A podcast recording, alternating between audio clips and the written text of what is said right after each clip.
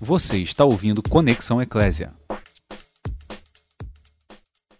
Uma pergunta que eu faço naquele livro é: por que pais espirituais?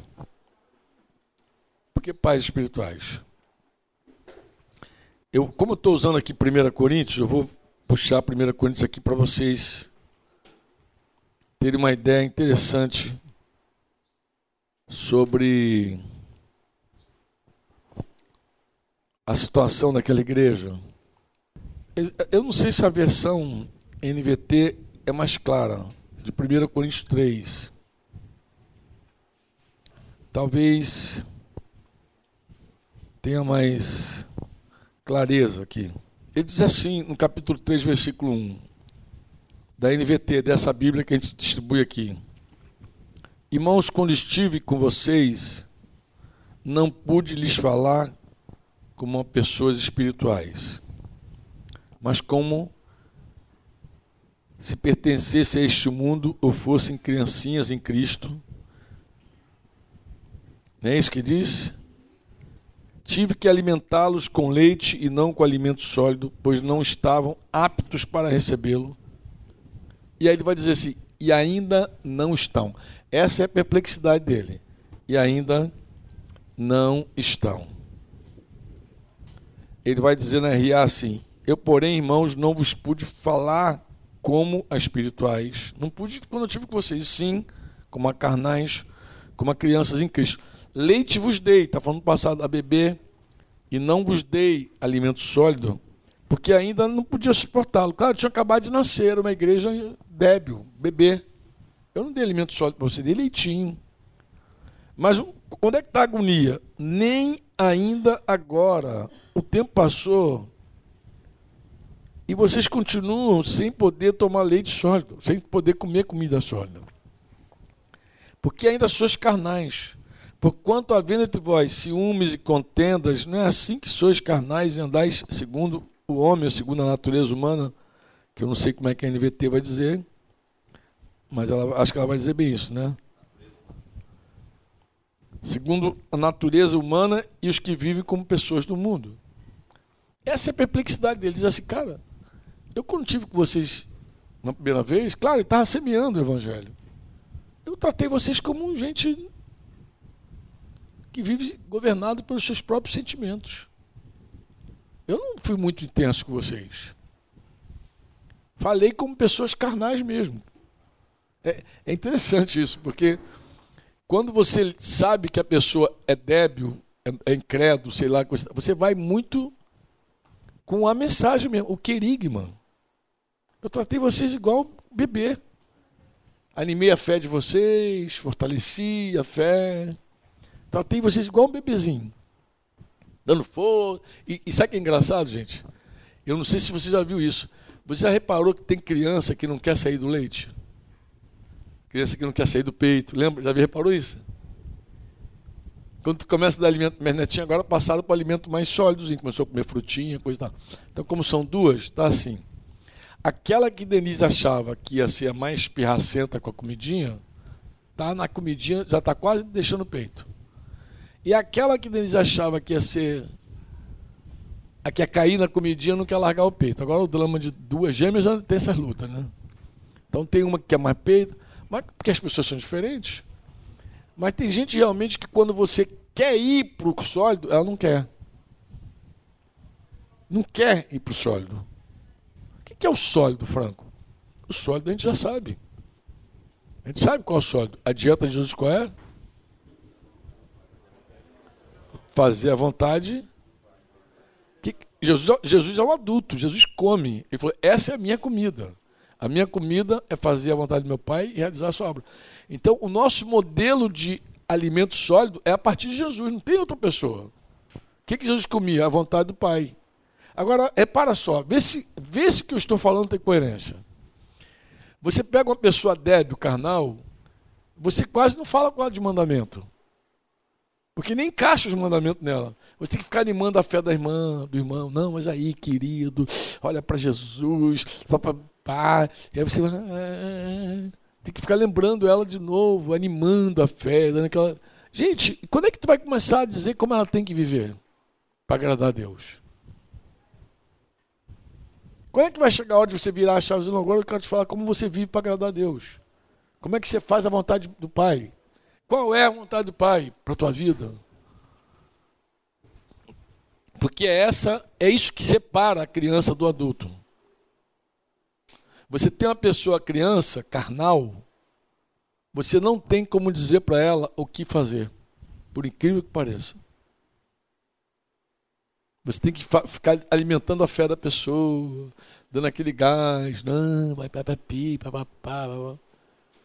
E Paulo diz, cara, ainda são controlados por sua natureza humana. Vocês ainda confiam na carne. Dá agonia. Dá agonia. Professor, dá agonia.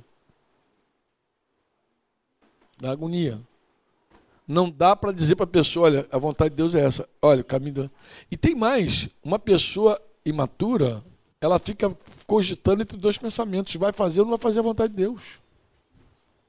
Uma pessoa madura, um, crente que começou a comer comida sólida, a vontade de Deus, ele não cogita entre dois pensamentos, se vai ou não fazer a vontade de Deus. Sabe, sabe qual é o drama de uma pessoa que já come comida sólida? O drama dessa pessoa é descobrir a vontade de Deus, porque muitas vezes ela tem dúvida sobre a vontade de Deus. Ela não tem certeza do que Deus quer. O que Deus quer de mim, Franco? Eu não sei se Deus quer que eu faça isso ou aquilo. Se eu moro aqui ou ali. Se eu, qual, qual, qual faculdade eu faço, se eu não faço, que, qual é a vontade de Deus para a minha vida? Então a pessoa está cogitando se vai fazer a vontade de Deus ou não, não é uma pessoa madura. Tu já vê que as emoções estão controladas, estão controlando ela ainda, está presidindo ainda. Se eu sinto que alguém, a pessoa está indecisa sobre se vai ou não fazer o que está claro, é óbvio que a vontade, a razão, o sentimento está imperando. É óbvio. E sabe o que, que tem gente que fala comigo na lata? Com essa cara de vovô que eu tenho? Diz que já, já ouvi e ainda ouço. Não, mas não estou com vontade, não. Não, mas eu estou me sentindo assim. Quando fala não estou com vontade, estou me sentindo. Tá? Eu já digo, então você está sendo governado por quem? Sentimento? Senhor sentimento? Senhor vontade? Quem te preside? Ou seja, vou ter que pregar o evangelho de novo para você do reino. E mais uma vez apresentar teu Senhor para você. Dizer tudo que ele fez por você. De mais uma vez, vou ter que dizer tudo que Jesus fez por você. E o que ele pode fazer em você e por meio de você. Então, mais uma vez, eu vou ter que mostrar todo o amor que ele tem por você. E tem, tem, mais, você vê isso na igreja, como a igreja gosta. Me ama, ele me ama. Meu Deus, é uma verdade maravilhosa. Você já deveria estar cansado de saber disso. Embora sempre, nunca se cansa, né? É novo. Mas por que não digo eu te amo? Por que, que é, só o que nos alimenta é tu me amas? Por que, que a gente não parte agora para o eu te amo? Um dia eu estava no, no, mercado com Denise. Denise ama um mercado que, que tem lá em, em Curitiba. Ela descobriu um mercado que é o mercado dela. Não vou fazer merchan aqui não, para o cara do mercado não ter que me pagar uma grana aqui. Mas eu falei, meu amor, por que, que tu gosta tanto desse mercado? Ela falou, Franco, repara só. As prateleiras desse, pecado são, da, são desse, pecado, desse mercado são da minha altura. Alguém pensou que tem gente baixinha, que tem mulher baixinha. Alguém pensou. E eu reparei, falei, cara, tu sabe que tu tem razão, cara. Tudo baixinho no mercado. E quando a gente morava no Rio, a gente ia no mercado que tinha coisa altinha. E aí, acompanhando minha esposa para pegar aquelas coisinhas mais altas, ela me falou assim: Franco, pega aquele negócio lá em cima. Lá. Quando eu estou esticando a mão para pegar, eu vi aqui duas mulheres conversando com um homem, funcionários, no, e, a mulher falando, e o cara dizendo assim, mas Jesus me ama, Deus me ama, Deus me ama, Deus me ama. O cara mandando assim, tipo, Deus me ama, hum, toque-me não que Deus me ama, Deus me ama. Mandando assim, eu ouvi, voltei para ele e falei, cara, que legal que você sabe que Deus chama.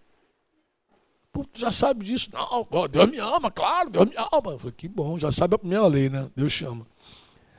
Agora, deixa eu te fazer uma pergunta. Eu queria te fazer uma pergunta. Ele, posso fazer? Ele, claro, pode fazer. Você ama Deus? Você. Não porque o Pai procura verdadeiros adoradores que o adoram em espírito e em verdade. Deus não procura quem ele ama, porque ele sabe, ele amou o mundo, ele ama todo mundo. Ele ama geral. Olha para qualquer pessoa no mundo e Deus ama essa pessoa. Marginal, entra no presídio, entra no qualquer canto, Deus ama aquela pessoa. Deus não precisa procurar quem ele ama. Deus procura quem ama ele.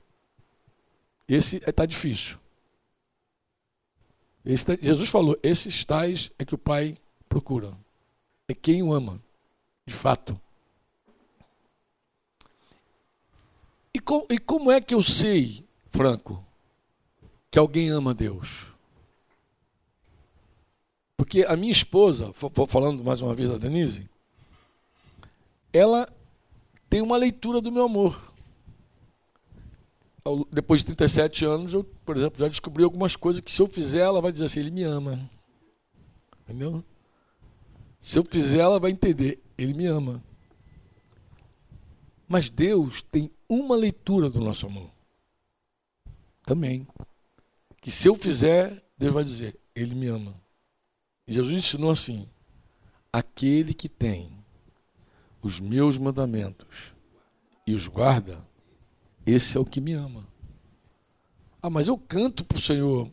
Não é suficiente. Jesus falou: assim, esse povo me honra com os lábios, mas o seu coração está longe de mim. Em vão me adoro, ensinando preceitos que são meramente humanos. Ou seja, não tem nenhum compromisso com a minha palavra. Ensinando preceito meramente humano. Com os lábios eles me honram, mas o coração deles está longe. Então, não é? Eu te amo, Senhor. Ele olha para o teu compromisso em obedecer. E aqui é um problema santo. Por quê? Porque enquanto você é minúsculo, bebê, você não quer fazer a vontade do Pai. Na verdade, você não quer comer essa comida. Você quer leitinho. Você quer saber tudo o que Jesus fez por você. Tudo que Jesus conquistou na cruz é direito nosso, é nossa herança. Toda... A gente vai fazer um jardim de infância aqui, ficar todas as bênçãos de Deus. É lindo, que bom pregar aqui. Eu gosto de falar dessas verdades. Mas que momento você vai querer experimentar Jesus mudando você? Em que momento você vai querer experimentar Jesus usando a tua vida para abençoar outros? Em que momento você vai querer ouvir de Jesus: Tu me ama? Amo, então apacenta o meu rebanho. Em que momento ele vai poder tocar essa bola contigo? Em que momento dizer, tu me ama? Amo muito, Senhor. Como é que eu canto, toco, choro? Não, então faz o seguinte, apacenta meu rebanho. Que momento ele vai poder trocar essa ideia contigo? Por que, que tem um monte de gente que não quer ajudar as pessoas, não quer pastorear pessoas? Por quê? Porque pastorear exige de você. Exige. E a criança não quer ser exigida. Criança, na verdade, não quer ter esforço de nada, ela quer brincar. Criança, ela quer brincar. E depois brincar de novo. Olha para as crianças que estão à nossa volta. Quer brincar. Teve uma que falou assim: tio Franco, vai ter reunião agora à noite. Eu falei: não. Ela, opa! Vamos brincar. É próprio de criança. Eu nem estranho. Eu acho é criança, pô. Ela quer brincar. Ela não falou nem oba por ela. Ela falou oba porque ela achou que a pessoa ficar liberada para jogar com elas. É próprio dela. Quer brincar. Depois que ela quer depois brincar de novo. Depois o que? Brincar novamente. E aí vai, leva a vida. Agora, já viu? Repara, sua criança não está ocupada com a outra criança. Não está preocupada com outra criança. Se você vê uma criança preocupada com outra, sabe o que tu vai dizer? Cara, essa criança é diferente, fora da curva. Ela é madura, né? Que criança diferente essa criança. Ela está olhando para os irmãozinhos dela. Já vai começar a ter uma percepção diferente daquela criança. Irmãos, eu não estou falando contra o querigma. Eu amo o querigma, eu prego o querigma. Eu não estou dizendo que você não tem que pregar e crer, pregar e fortalecer cada vez mais a tua fé nas verdades do Senhor. Eu não estou falando isso não. Eu só estou dizendo o seguinte: tem que ter uma hora, em nome de Jesus, que você não queira só querigma, que você queira também a didaquê, os mandamentos. Uma vez que Deus fez tudo isso por mim, qual é a minha contrapartida aqui? Como é que eu tenho que viver, Franco? Tem que chegar essa hora, amados. Tem que chegar essa hora. O que causa indignação no apóstolo, embora eu não estou sendo aqui apostólico, não, é isso, pô. É pelo tempo decorrido, aí você vê lá o autor de Hebreus lá, pelo tempo decorrido, capítulo 5, já era para ser mestre. Vocês já eram para ser mestres pelo tempo decorrido. E agora carece de novo que eu dê para vocês leitinho. Aí Hebreus 5. Não tem nada a ver com Coríntios aqui, Hebreus 5. Gálatas, aí já é Paulo falando de novo. Meus filhinhos, quem, quem parou a corrida de vocês? Vocês viram bem. Vocês pararam de correr, de avançar, de progredir, de crescer, pô. Quem fez isso, pô? Meus filhinhos, por quem eu sofro as dores de parto, novamente até Cristo ser formado em vocês. Porque não adianta nascer de novo e não ser formado. Paulo chega a dizer assim: Eu temo ter corrido em vão, ter trabalhado em vão, pô. Porque vocês um dia nasceu de novo e seguem beber. Beber, pô. Ah, sabe o que é engraçado? Nós, em geral, não, não não, não nos surpreendemos na igreja com infantilismo crônico. O problema é quando tem uma criança que não cresce, a gente fica preocupado, doutor, aqui meu filho não cresce, olha aqui. Tá, tá, tá. Se não cresce fisicamente, se preocupa, se não cresce intelectualmente, se preocupa, você fica preocupado, porque é teu filho, quer que cresça. A gente não tem problema, por exemplo, olha que coisa engraçada. Olha que coisa engraçada, com a, com a igreja, com o desenvolvimento, inclusive, da instrução da igreja, do ensino da igreja. Mas imagina que você tem um amigo que está na faculdade. Há 20 anos na faculdade. E nunca termina. Que, que você vai dizer sobre isso? Eu li uma vez, eu li um livro que o cara falava que o cara estava já não sei quantos anos, que o fulano estava na faculdade, fazendo não sei o quê, ela estava tantos anos e ele gostava, ele gostava tanto da faculdade que ele não queria terminar a faculdade.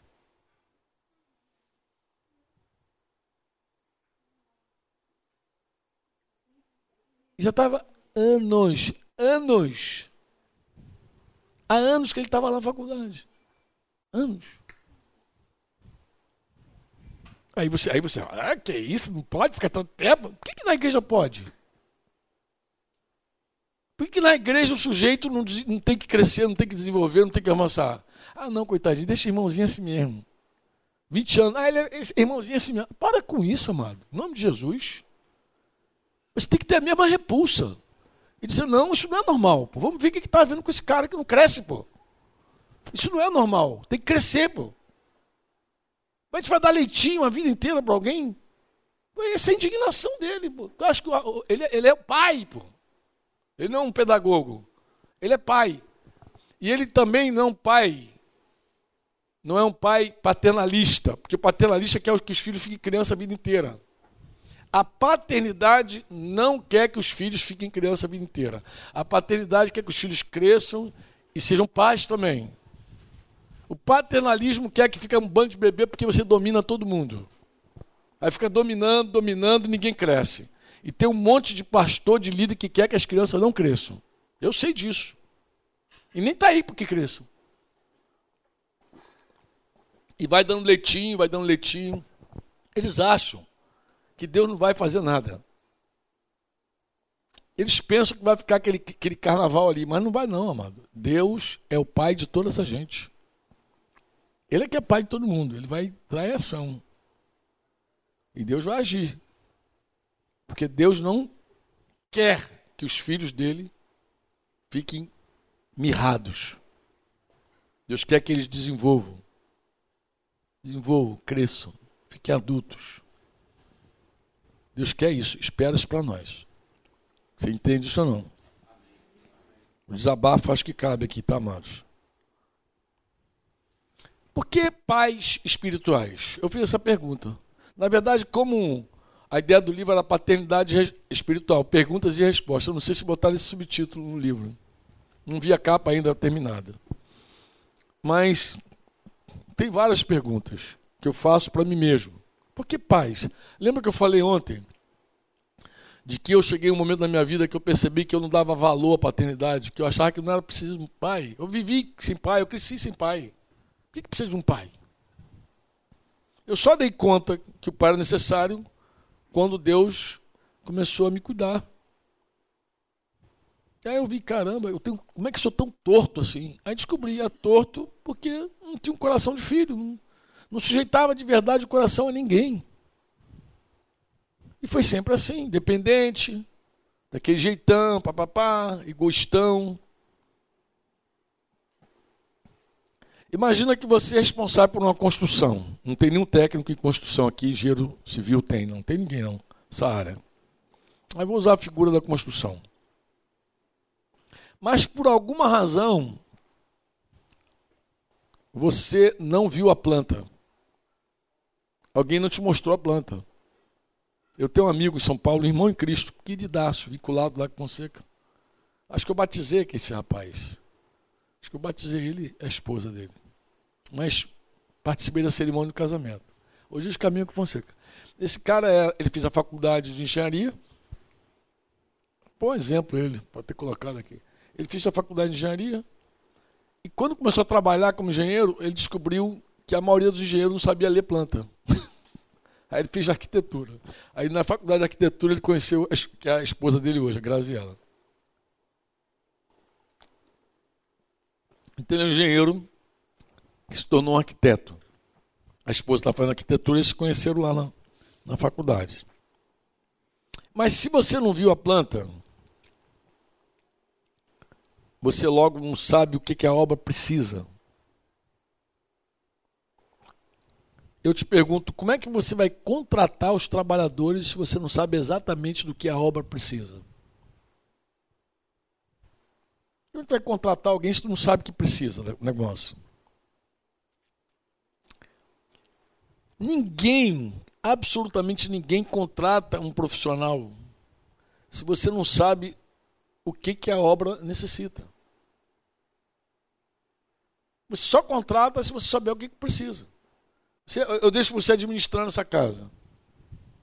Como é que tu vai contratar alguém para arrumar alguma coisa se você não sabe o que, que a casa precisa?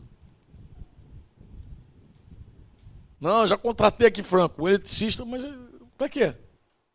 Não, contratei, já temos um eletricista. Tá bom, mas para quê o eletricista? Não, mas a gente tem um eletricista, tá joia, mas qual a necessidade da casa? Qual a necessidade? Se você não sabe exatamente Agora, o contrário é interessante também. Imagina que você não sabe o que, que o cara faz. Ó, agora eu diverti. Contratei um cara aqui para nossa empresa, Simar. É, Frank, o que, que ele faz? Não, não sei ainda, mas contratei. Ele vai sair para algum troço, ele vai fazer algum negócio na nossa empresa. Mas, mas Franco, vamos dizer, que a, vamos dizer que a gente tem uma empresa num segmento assim, bem específico uma empresa dentro de um segmento bem específico. Uma empresa, por exemplo, uma, uma agência de publicidade. Aí você sabe ali os, os, profissionais que você precisa ali. Ah, contratei um cara, mas você não sabe o que, que ele faz. Nem sabe se ele entende do assunto. Técnico de enfermagem, meu irmão, vamos arrebentar. O técnico de enfermagem na agência de publicidade não vai. Vai esperar alguém se machucar lá para ver assistência.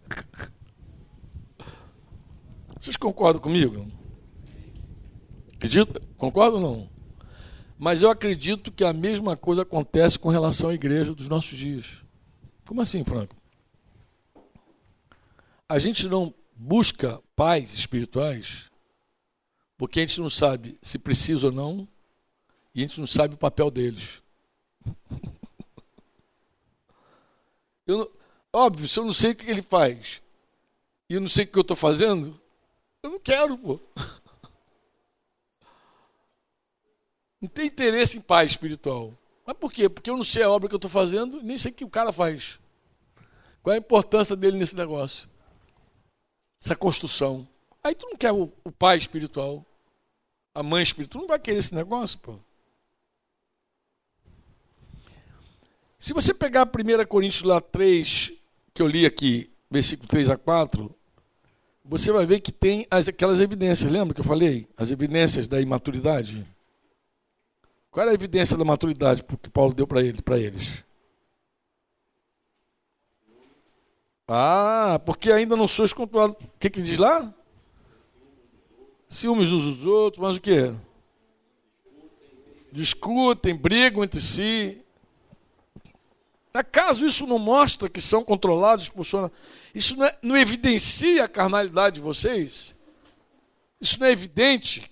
Olha que coisa interessante, ele pega e assim, ó, vocês têm isso, isso, isso. Isso não está claro que vocês são carnais? Ele não precisa ficar fazendo prova de conhecimento bíblico para dizer é carnal. Não, ele olha a vida. Ele não quer saber quantos versículos você decorou desde criança. Ele quer saber como é que você vive. Como é que você vive? Brigando igual cachorro e gato. Ah, vocês são carnais, pô. A vida de vocês é uma, vida, uma carnalidade. Por isso que eu falei ontem. Já pensou se tu colocasse assim, uma, fizesse uma placa assim, bem-vindos a Corinto. Aí visita uma família lá, tá lá igual cachorro e gato. Eu disse, oh, queria te dar um presente na saída. Qual é? Bem-vindos a Corinto. Pendura ali na tua sala ali, ó. Mas por quê? Porque vocês são muito carnais. Briga, contenda, dedo no olho, mata leão. Vocês estão se matando aqui, estão se vorando aqui. São muito carnais. Bota ali. As nossas brigas, as nossas contendas só tem um motivo: é a carne. E os demônios ajudando. Não, ninguém no espírito vai contender, vai queimar em ciúme. Ninguém no espírito faz isso. O espírito não arde em ciúme. Porque o amor não faz isso. O Espírito é o amor. Deus é amor. O Espírito Santo é derramado em nossos corações e traz amor para nós. Romanos 5,5. Como é que o amor chega a nós? Quando o Espírito Santo chega. Porque Deus é amor. E o amor, tudo sofre, tudo crê, tudo suporta. A essência de Deus na nossa vida é assim.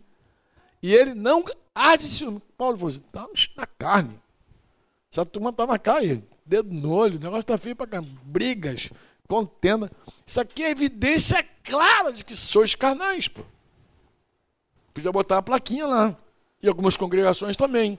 Depois de visitar, ver aquele cafuá doido lá. Eu queria te dar um presente. Coloca aqui a Aline, né? A Aline gosta de enfeitar. Bem-vindos a Corinto.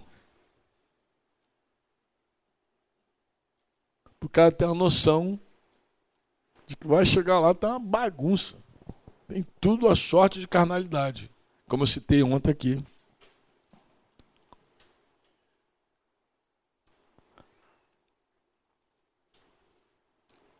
A nossa situação moderna piora. Por que piora, Franco? Porque naquele dia de Corinto tinha Paulo lá, um apóstolo de verdade. E hoje, Franco, o que, que a gente tem hoje? A gente hoje tem o que Timóteo disse em 2 Timóteo 4,3. pessoas que buscam mestres segundo suas próprias concupiscências.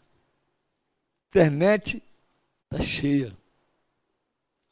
Irmão, me dá agonia no espírito tão grande quando eu vejo alguns pregadores de internet. Porque os irmãos me mandam, porque eu não gosto de ver, mas os irmãos ficam, ah, vê lá, vê lá. de vez em quando eu entro para ver, eu falei, Jesus tem. Mas quanta bobagem. Tem gente até pregando contra a cruz. Literalmente, que cruz? Pregando, falando. Mas uma multidão assim, ó. lágrima correndo. Dá aqueles close da lágrima assim, ó. Não, esse é um deles. Porque aí tu vê as tendências dos caras. A tendência dos caras é assim. Das maluquices todas. Além de pregar contra a cruz, fortalecer o ego, dar aquele coach assim no teu ego, vai, dá autoajuda para piorar, a, desgraça aumenta quando o cara diz assim. Isso é, é uma tendência, porque você vê que são várias tendências. Diz assim: tem alguém na tua vida que é um estorvo para você? É, é, eles, eles, chamam de relacionamentos tóxicos, não. Como é que eles chamam, Denise? É isso mesmo? Tá te fazendo mal? Cospe fora. Pessoas tóxicas. Cara, parece um bando de empresário falando para dar reunião motivacional. É um negócio. A igreja virou um negócio. Um negócio. Então, imagina a igreja de Corinto, aquela carnalidade toda. Deixa eu te fazer uma pergunta. Se Paulo estivesse nos nossos dias, desse um passeio no meio da igreja do Brasil, ele diria, como falou para os Coríntios, ou você acha que não? É evidente que vocês são espirituais. Poxa, andei no meio de vocês, são tão santos. Não brigam, não contendam, não tem ciúme. Ele falaria isso. O que ele falaria entre nós? A mesma coisa. Ele falaria, vocês são carnais pra caramba. Vocês são carnais. Eu diria isso. Mas no nosso caso a coisa grava.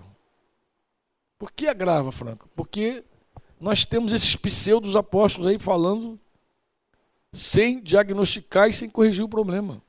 Porque Paulo fala de Corinto, ele dá o diagnóstico e dá a correção. Mas a grande massa gospel hoje quer que os mestres falem aquilo que eles querem ouvir. Inclusive, se você falar o que eles precisam ouvir, eles mudam de canal. Eu estou brincando, mudar de canal, mas sai daquela igreja vai para outra. Não, os caras são muito radicais. Os caras são muito. Ah, que tá. Não, também não. Que tem tanta coisa, gente. Eu não sei quanto tempo eu já falei. Mas deixa eu falar das coisinhas assim basiconas. Moderna. Deixa eu me desabafar aqui um pouquinho. Tem um, um vídeo na, na, internet que tá com, acho que está com o seguinte título. É, sabe que é esse que está? Os 5, 6. Eu acho que é bem esse título. Os 5, 6. 5, 6 nasceu como? É assim, as maiores, as mais, as, né, né, maiores, mas as mensagens que eu sou mais enfático e que eu falo mais vezes, elas em geral não nasceram em momento de vida devocional, oração, não. Em geral, nasceram na hora que eu estou pastoreando alguém. Eu vejo o problema e eu digo, meu Deus, esse cara é um formador de opinião. Olha o tamanho desse gaúcho. Olha como é que fala. Esse cara crê nessa bobagem, daqui a pouco ele vai contaminar essa raça toda que está aqui. Aí que eu falo, repreendo ele, instruo ele, ensino ele, puxa para o meu bem. Para de falar bobagem, a palavra assim, tá, tá, tá legal. Uma vez que eu falo com ele, eu vou dar uma vacina nessa congregação aqui. E já aviso a ele. Ó, vou lá falar com a galera. Não pense que é indireta. Ah, não, não, é direta. Toda a minha conversa com a igreja é baseada nessa conversa aqui. Esse 5-6 nasceu assim também. Com a seguinte frase: o irmão dizia, falou para mim assim, Franco, eu acho que a igreja controla muito. A igreja é controladora. Primeiro equívoco: não é problema ser controlador. Quem disse que é problema ser controlador? Mas não, não é problema. Como é que o pastor das 100 ovelhas sabia que uma tinha ido embora e desapareceu?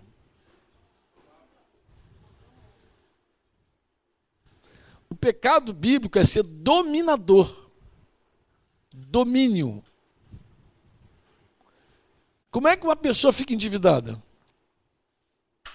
Sabe qual é o maior motivo da, da dívida? Falta de controle. O, o, o maior fundamento da, da, dívida é falta de controle. Você não tem controle. Aí o buraco aumenta. Não tem controle, não tem previsão, não tem planejamento, não vê lá na frente, vai comer o negócio começa a arrebentar ele todo. Não tem controle. A gente vive num tempo que o cara quer controlar açúcar, quer controlar colesterol, triglicerídeo, o cara quer controlar tudo mesmo, mas ele não quer se controlar. controle não é um problema. Aí eu falei com ele, querido, controle é um problema. Te falo, o que é o problema? É o teu medo de ser controlado, fazer você quebrar compromissos. Porque aí você já não tem mais compromisso com os ajuntamentos da igreja, você não tem compromisso com nenhum ajuntamento, nem grupo pequeno, nem grupo maior, você larga uma besta por aí e tal, e vai. Aí comecei a bater com ele o que, que o medo de controle dele podia gerar na vida dele os cuidados da igreja, as correções da igreja. Ele ia desprezar tudo isso com medo do controle. Deve ter na internet os 5, 6 aí, se depois você quiser se inteirar melhor, eu falei ali rapidamente e tal. Bati esse assunto com ele. Mas assim, tu vê que isso tudo é, é resultado dessa. Resultado não. É o efeito, embora a palavra é a mesma, mas eu, mas eu acho que é, é melhor você entender efeito. É o efeito desse evangelho ralo e moderno. Esse cara, com certeza, ouviu um monte de bobagem. Em algum lugar ele ouviu e acreditou. Acreditou. Eu recomendo também para vocês, sempre recomendo toda vez que eu falo sobre esse assunto, um vídeo que tem uma mensagem que nasceu aqui, um bate-papo nosso aqui. A gente abriu o microfone, como a gente sempre faz, e alguém compartilhou uma experiência de dessa coisa de, de relacionamento com o discipulado, que foi a Andriele, esposa do meu amigo Yuri. Nem lembro se estava casado ou solteiro nesse momento, quando ele fez esse vídeo. Se você disser que ela era solteira, era solteira quando fez esse vídeo? Tu viu que ele gravou tudo, nem viu a menina, né? Estava perdido mesmo. Não, estava perdido, desorientado. Vamos lá. E aí. É... Tem que zoar, né? É mais forte do que eu. E aí o que acontece? Ele, a Adriele, cara, a ele conta uma história muito legal. É muito legal. Ficou em minutos isso, né? Também deve estar no YouTube da vida. Não fuja do amor. Eu acho que esse é o título. Não fuja do amor. Andriele, conta aqui, sentadinha aqui. Pega o microfone e conta rapidamente a experiência dela. Quantos minutos eu tenho? Tem mais cinco. Então, seguinte, quando eu voltar no segundo tempo, eu vou abrir a oportunidade para uma irmã que está aqui, para ela contar um pouquinho da experiência dela também com o discipulado. Ela não me lembrou, mas eu lembrei, porque eu falei com ela, me lembra amanhã, ela é muito figura, não me lembro, entendeu? Que tem nessa cabeça, Jesus. Para ela falar um pouquinho sobre as experiências dela com o discipulado. Mas, em geral, assim, as pessoas, por conta de todo o modernismo, de tudo que se vende, se fala se prega, porque aí é prega, toda a mensagem desse mundo moderno, desse mundo, as pessoas creem. Creem em pregações que não contêm a mensagem verdadeira da cruz, do evangelho do reino. Creem. Fortalece o ego. A carne fica cada vez mais forte. E fogem daquilo que poderia cooperar com o amadurecimento dela. Aí não, não, não quer saber de pai, e de mãe, porque não sabe nem para que, que serve, também não sabe para onde, onde ela tem que chegar, ela não sabe qual é a construção de Deus na vida dela. Aí despreza os vínculos do corpo, como se pudesse arrancar o dedo, da, pá, arranca esse dedo fora. Eu quero ficar nesse corpo, não. Eu sou, eu quero só Jesus, como se o dedo quisesse ficar unido à cabeça. Eu quero só, eu só quero Jesus, eu quero saber. Já tinha esse grupo lá em Corinto, os de Cristo. Já tinha essa galera lá. Tinha os de Paulo, tinha os de, de Apolo, tinha de Pedro e tinha os de Cristo. Então tem essa galera também. Já tu vê que o negócio repete. Só que lá tinha um cara chamado Paulo para corrigir, diagnosticar e corrigir e chamar todo mundo para a responsa. Hoje não tem. Hoje é um bando de gente no YouTube, na internet, sem relacionamentos próximos, reais, sem toque. E não querem. Não querem. Há quem aposte, talvez você não saiba disso. Há quem aposte, tem pastores apostando que a próxima igreja vai ser virtual. Já tem cara investindo em toda a plataforma dele de ensinar, pregar, tudo pela internet, câmerazinha ali, a galera. Tá, todo dia ele faz um videozinho e tem um bando de gente ouvindo do outro lado. Ele acha que isso vai produzir o que ele quer. Não, mas eu já estou dando a palavra, meu amado, a igreja precisa de toque. A igreja precisa de olho no olho. Paulo falou, lembra que eu li com vocês ontem, Atos? Noite e dia, com lágrimas, não deixei de confrontá-los com a verdade, admoestar. Noite e dia. Como que você vai fazer isso por uma câmera? Não tem como. É toque, é gente, é reação, é relacionamento. Relacionamento é pedrinha no rio, atritando. Não dá para dar forma daqui, pá, pá, pá. A não ser que você mande a verdade daqui e alguém lá resolva viver. Aí se a pessoa lá resolver viver, lá atrás, viver, vai viver diferente do que você está falando. Você corre o risco, inclusive, de sabe de quê? De salvar muitos de se perder. É o que Paulo falou a Timóteo, cuidado. Para você, falando, não salve a muitos e se perca. Você mesmo se perca. Quando é que eu me perco? Quando eu viro um teórico. Eu posso ser um bom orador, mas não é suficiente. A vida de um cristão não é ficar fazendo grandes discursos. Ele tem que viver. Inclusive porque se ele for um orador que não vive, ele não cresce. Ele não cresce, ele vai querer crescer é nas curtidas do, do Facebook. Ele vai querer crescer nas visualizações. Ele vai querer saber se ele é famoso ainda. Ele vai ficar no estresse do tem que me seguir. Tu me segue no YouTube? Tu me segue? Eu que conversava com o irmão outro dia falei, assim, Franco, um líder, um pastor, pegou o meu celular e botou eu para seguir ele. Me segue aqui. Tira uma foto e me, me, me marca. O irmão falou assim, Franco, pirou na batata. Tira uma foto contigo, ó, você me segue no Instagram, eu tiro uma foto contigo e você me marca. E depois que você faz, ele some, você nunca mais vê o cara. Tá rindo-se, mano. O negócio tá feio, cara. Eu, falando, falando desse Maimar, eu tenho maior carinho com esse casal já de muitos anos. E eu estava falando pro Fabiano, Fabiano, Elcimar é isso aí. É violão e música em casa. Elcimar tem várias canções lindas gravadas. Não é artista. Não é, não é artista. A, arte dele é para Deus, entendeu? Toda a arte. E é por isso que eu amo essa simplicidade. Essa, vai embora, vai fluindo. Eu sei que tem canções que o pessoal canta aí que nem sabe que nasceu na, na cozinha, no quarto, sei lá, no banheiro, onde Deus deu a ele. Mas ele ministra o estilinho dele é isso aí mesmo, ministrando o tempo inteiro, ministrando o tempo inteiro. É isso aí. Ele não está tocando violão aqui por causa de vocês. Ele já faz isso em casa. O dia inteiro. Mas agora eu quero que vocês. Agora eu quero que vocês curtam ele no Instagram. Sigam. Uma foto e marca ele. Gente, que viagem, gente. Que viagem, entendeu? A gente, eu, eu, eu falei, eu, tava, eu tô com a decisão, com a, tô dependendo da Tita para resolver essa vida. Eu quero sair do Facebook. Aí o Frank vai sair do Facebook porque eu não aguento mais. Primeiro que eu entro no Facebook, publico e fujo. Mas, gente, é tanta coisa, carnal, tanta coisa que dá, dá vontade de você ficar igual um ermitão é, digital. Sair de tudo e desaparecer de tudo. Facebook, Instagram, desaparecer de tudo, não dá bola para ele. É um negócio, gente. Um negócio doido. E, e, e pior, tem gente que fica. Já viu lá? Vê, dá vontade de dizer, não, não tenho, não vou, não, nem quero ter. E nem quero ver também, não. Porque depois você fica naquela coisa. De, você passa mal com algumas coisas.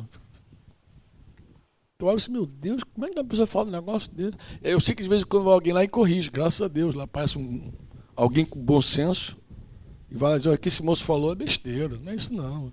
Tem esses caras que dão essa corrigida. Mas depois fica aquela coisa feia para o mundo. Crente falando bobagem aqui no YouTube e outro crente corrigindo aqui, parece um litígio. Aí, aí o mundo olha aqui e fala assim, que bando. Aí dá até mal testemunho, é melhor não estar tá nem ali, nem para ver, nem para nada, deixar e ter as, as tuas oportunidades em Deus de tocar e corrigir. Gente, é punk. Punk, punk, punk. Bateu aí meu tempo aí? Podemos para o intervalo? Este foi mais um programa do Conexão Eclésia.